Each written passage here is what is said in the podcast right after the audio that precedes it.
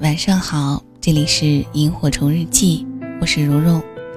你可以在微信公众号“蓉蓉幺六八”找到我，蓉是雪绒花的蓉。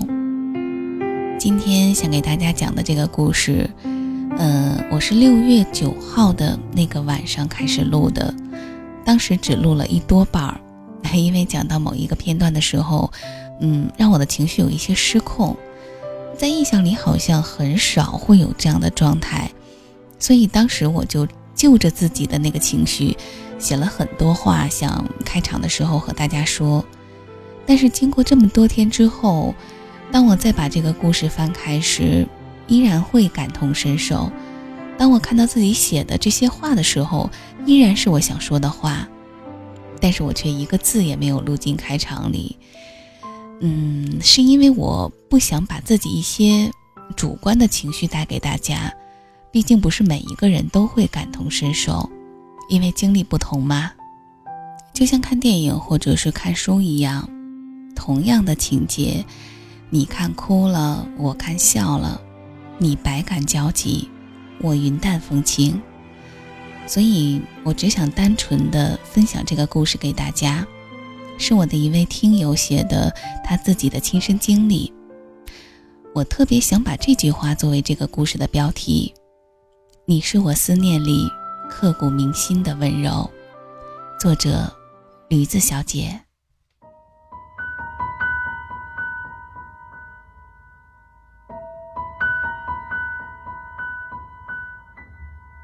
蓉蓉，见信好，就叫我驴子小姐吧。听你的节目已经有一年多的时间了，一直很喜欢你娓娓道来的声音，很温暖，很舒心。每周听着你安静的讲述着别人故事的时候，我都会有种冲动，想把我的一段往事敲打在电脑上，对你诉说。可是总会有诸多不成立的理由，让我迟迟未能提笔。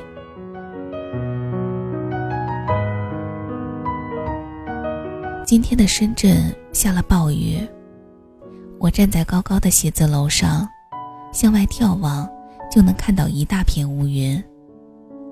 可能正是这样灰蒙蒙的天空，让我一下子有了写作的思绪。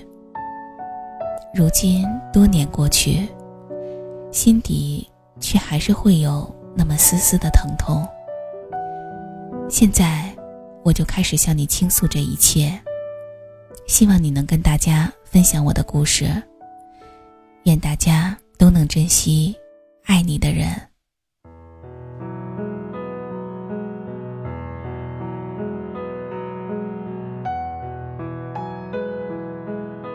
零六年的时候，我在医科大学读大一。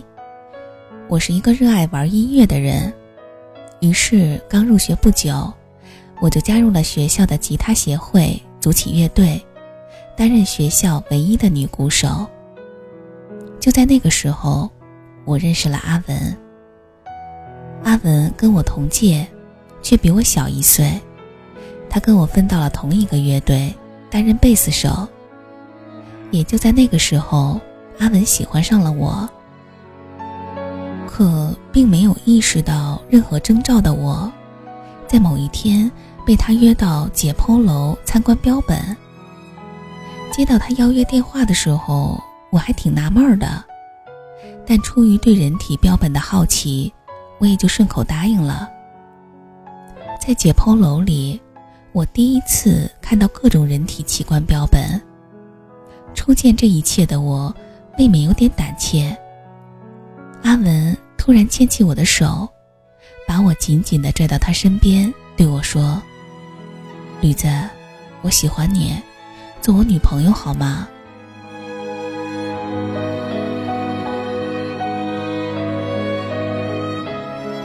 我被这突如其来的表白惊吓到。当时我怎么也无法想象，人生中的第一次被当面告白是在解剖楼里，我着实哭笑不得。我承认。在此之前，对他从未考虑过与爱情相关的问题。但那天看着他真诚的脸，我竟笑着答应了。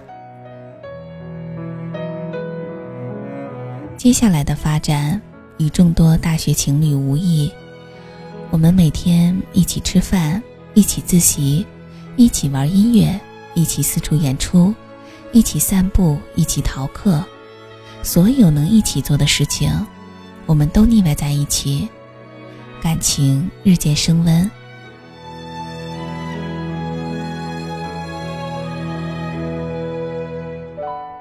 那时候。我们的宿舍楼离得很近，我们每天晚自习回来，都会坐在楼下聊天、唱歌，直到宿管阿姨起身关门，我们才依依不舍地告别。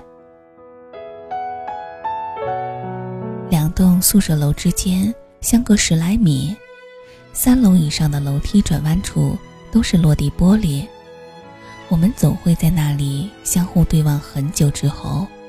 才各自回到自己的寝室。那时候没有微信，于是我们办理了校园电话套卡，几乎每天晚上我们都能聊到夜深人静。这样的日子很平淡，却非常舒心。阿文是个很温暖的男孩。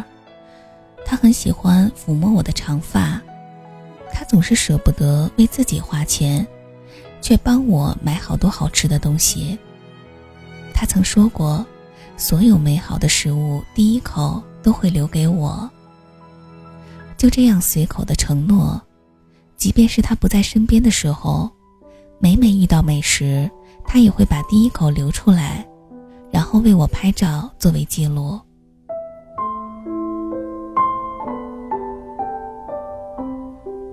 阿文很愿意陪我做一切我喜欢的事情。那个时候，我迷上看小说，在图书馆里一待就是几个小时。很多时候，从小说里回过神来的时候，发现他已经在我身边睡着了。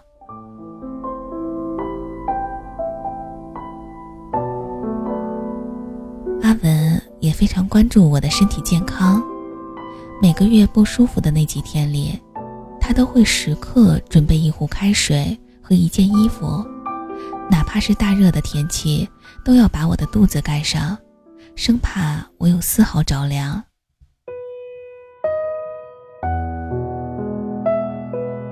这样的一个男朋友，让我跟他在一起的前三年的时间里，变得有恃无恐，对他的使唤更是变本加厉。渐渐的，我开始厌倦他对我的千依百顺，我被那些少女小说里的霸道总裁形象吸引，总希望自己的男朋友也可以对我强势一些，不要毫无主见的只关注我的需求。那时候，我觉得好累啊，几乎每天吃什么，想要去哪里，要做些什么，诸如此类的问题。都是由我来做决定。我们开始争吵。最开始的时候，阿文不愿意跟我发生矛盾，他总是觉得我很多的抱怨都很莫名其妙。渐渐的，我们开始冷战，最长的时候三天不联系。我从来不是主动道歉的那一方。因为在这段感情里，我从来都感觉自己高高在上。每一次冷战后，阿文主动联系我，我都会对他爱答不理，甚至多次把他拒之门外。有时候，我的舍友们也会看不下去，他们都会帮着他来劝说我。阿文的人缘很好，不仅兄弟朋友多，连我的闺蜜们。也都喜欢跟他来往，所以在我多次无理取闹的冷战后，我身边的朋友以及他的兄弟们都开始对我产生意见。他们一致认为我是一个不懂珍惜、不知道自己有多么幸福的一个人。那个时候，我很孤单。我总觉得自己的心情无人能懂。其实，现在回想起来，连我自己都不知道，那个时候，究竟我要的是什么呢？只是一味的觉得，每天被一个人如此宠惯着，也会异常的疲惫。不仅身边的人经常指责我，连我自己都在不断的指责自己。一个人对我掏心掏肺的好，我究竟还能要求什么呢？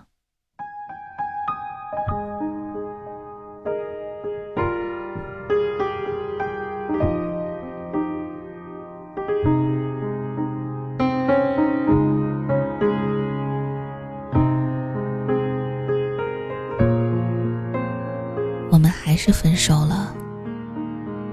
那天。不知道哪来的勇气，我竟然用要考研需要专心学习作为借口，与他提出了分手。经历了三年多的风风雨雨，那么多次的矛盾，也没有能说出分手二字的我，刚说出口的时候，也把自己吓到了。当我看到他神情落寞，一脸不能相信的样子时，我后悔了，但是我竟然没有把这句话收回。那天晚上，我们绕学校的操场走了很多圈，一个多小时的时间里，我们一句话也没有说。阿文最后一次送我回宿舍的时候，他对我说：“吕子，这几年里。”我认为自己很爱你。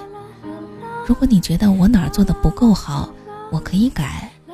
如果你需要专心学习，我可以做到不打扰你。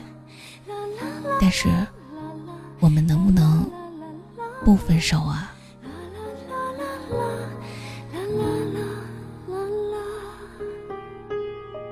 说着说着，他的眼泪夺眶而出。三年半了。整整三年半的时间，我从未见他落泪过。我连忙掏出纸巾，帮他擦干脸上的泪水。他紧紧地抱着我，几乎是用哀求的语气再次跟我确认。那一刻，我也哭了。我抱着他，连声说：“对不起，对不起。”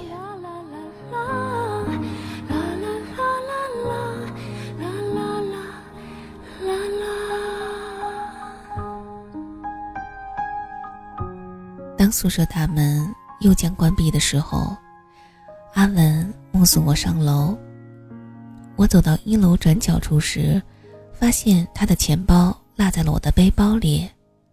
我连忙跑出去，竟然看见阿文正在用百米冲刺的速度跑回宿舍。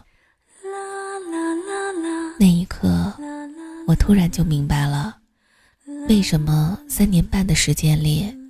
每次我上到宿舍三楼时，都能看见他早早站在对面的落地玻璃窗前，看着我。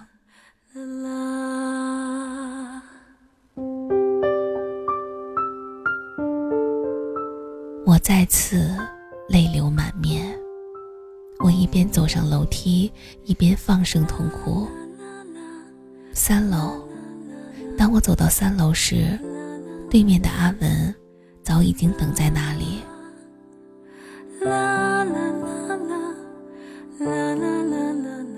我再也压抑不住自己的情绪，坐在楼梯间，嚎啕大哭。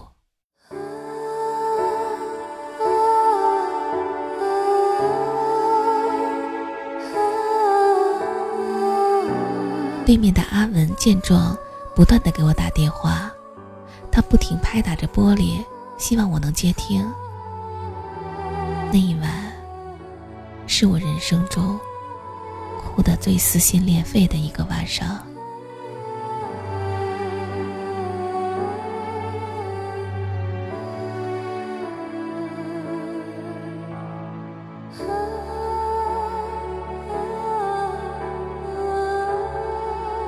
分手后不到半个月，我便去了医院实习。我以为只要不见面，就可以慢慢的放下这段感情。其实，我还爱着他。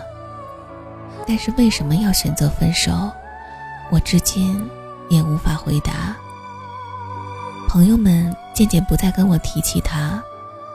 那段时间，我终日郁郁寡欢。我既想知道阿文的状况，又拒绝听到任何关于他的消息。接下来，我们都顺利毕业了。毕业典礼上，我们俩拍了人生中最后的一张合照。照片里，他轻轻地搭着我的肩膀，笑得很灿烂。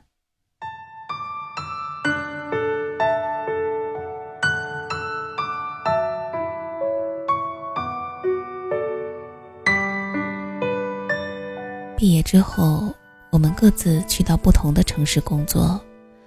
我选择了深圳，他回了家乡。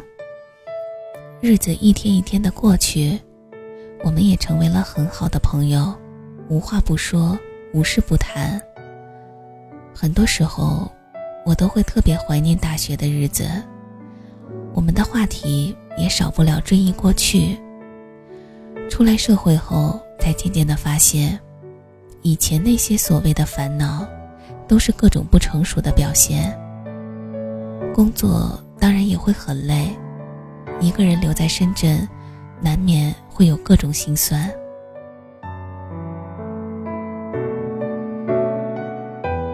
二零一一年十一月的某一天下班后，我如常挂着 QQ 看电视，突然 QQ 来信息，我打开一看。是阿文邀请我视频。屏幕那头的他，依旧温柔帅气。他突然问了我一个问题：“驴子，今天我妈给我安排了一个女孩子相亲，是他们医院的一个护士，你支持我去见见吗？”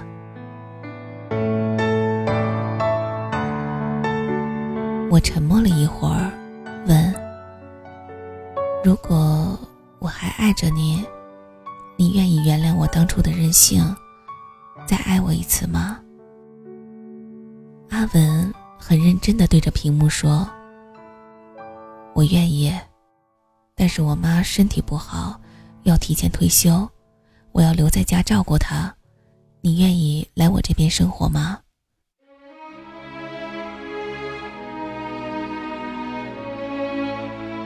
我抬头看了看外面的城市，思考了片刻，最终还是摇了摇头。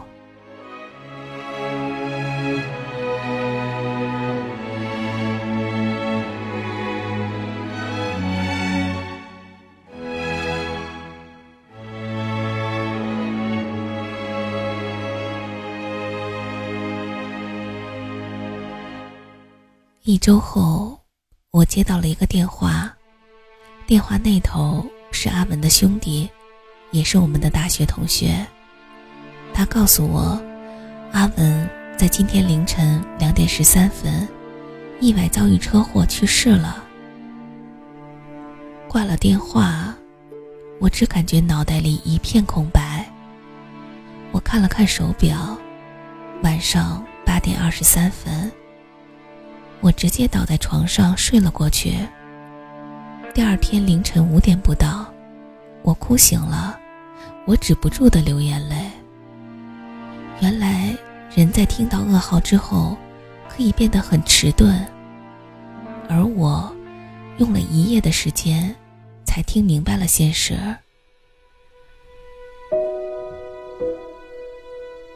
我连忙赶去阿文的家乡。十二个小时的长途大巴车，让我错过了阿文的葬礼。我到达他家时，他的妈妈早已哭干了眼泪。我看着他留下的一切，分开一年多，他的钱包里依旧放着我们的合照。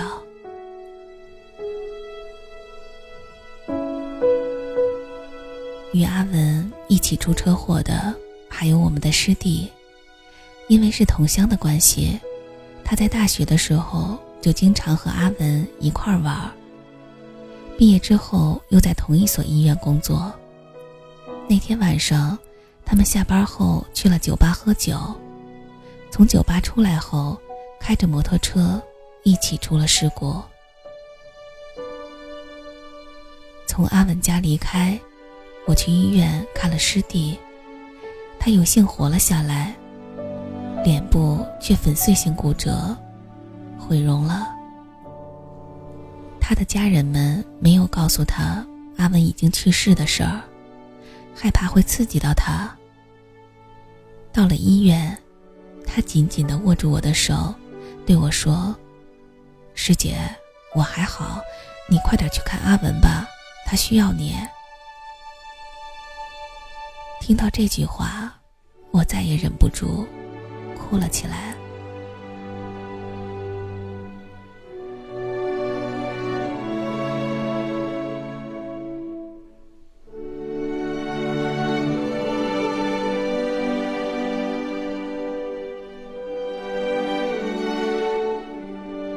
或许真的经历过生离死别。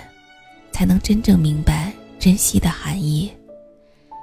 过去我确确实实错了，错得一塌糊涂，错得一败涂地。我不懂珍惜阿文，我甚至不懂珍惜生活。上帝赐给我一个很爱我的人，我却把他亲手丢弃了。当他再也无法出现在这个世界的时候，那些曾经的幸福。都随之灰飞烟灭。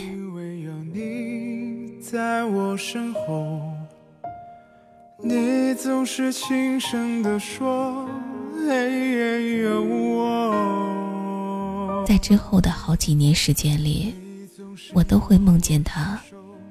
醒过来的时候，我还是不愿意相信他已经永远离开的事实。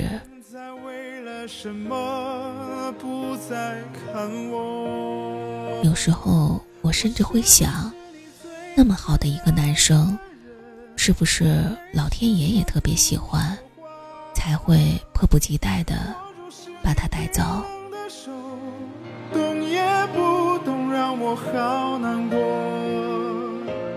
我是不是你最疼爱的人？你为什么不说话？六年过去了。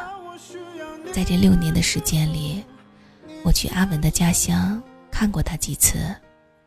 他的墓碑旁永远都有鲜花，前来看他的人总是源源不断。我也经常在他的空间留言，虽然他永远不会看到了。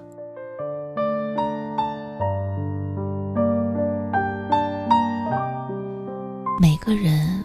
或许都能遇到一段刻骨铭心的爱情，而我的刻骨铭心，因为自己，也因为他的离去，痛到了骨髓里。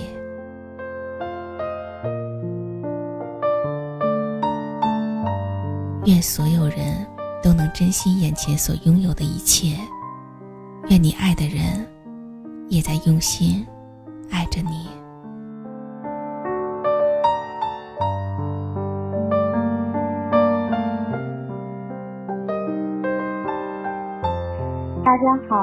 是大娟，呃，是李子的好朋友。他的感情如果用一个词形容的话，就是波澜起伏。希望他在今后的生活中更加幸福，爱他，么么哒。我是 X 小姐，致亲爱的驴子。有些感情只有错过了才刻骨铭心，那些曾经的过往在我们心里已是永恒。不管是昨天还是上一秒，无论是错失的友谊还是放手的爱情，通通都不可能再回去了。生命本是一场无法回放的电影，用心过，用心爱，慢慢享受。大家好，我是八路大人，像李子小姐一样，经历了流年里的悲伤，才显得当下相聚的可贵。希望匆匆行走中的你，边可以温暖的人一直都在。